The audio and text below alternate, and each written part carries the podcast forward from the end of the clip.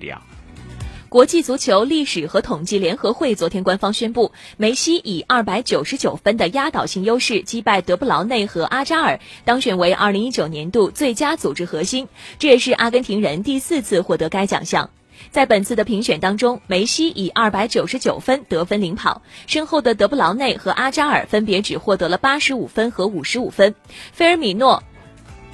伯纳德·席尔瓦、格列兹曼、德容、埃里克森和维纳尔杜姆等我们耳熟能详的名字也进入了前十。在官方的通告中表示，天才梅西的日常操操作再次让来自九十个国家的专家们印象深刻。他也成为历史上获奖最多的球员，近九年一共获得过十次奖项。梅西此前曾经在2015到2017年间连续三次获奖，四次夺魁也让梅西追平了哈维的记录。获奖次数在他们身后的分别是两度获奖的伊涅斯塔和一次获奖的齐达内、莫德里奇、卡卡和克罗。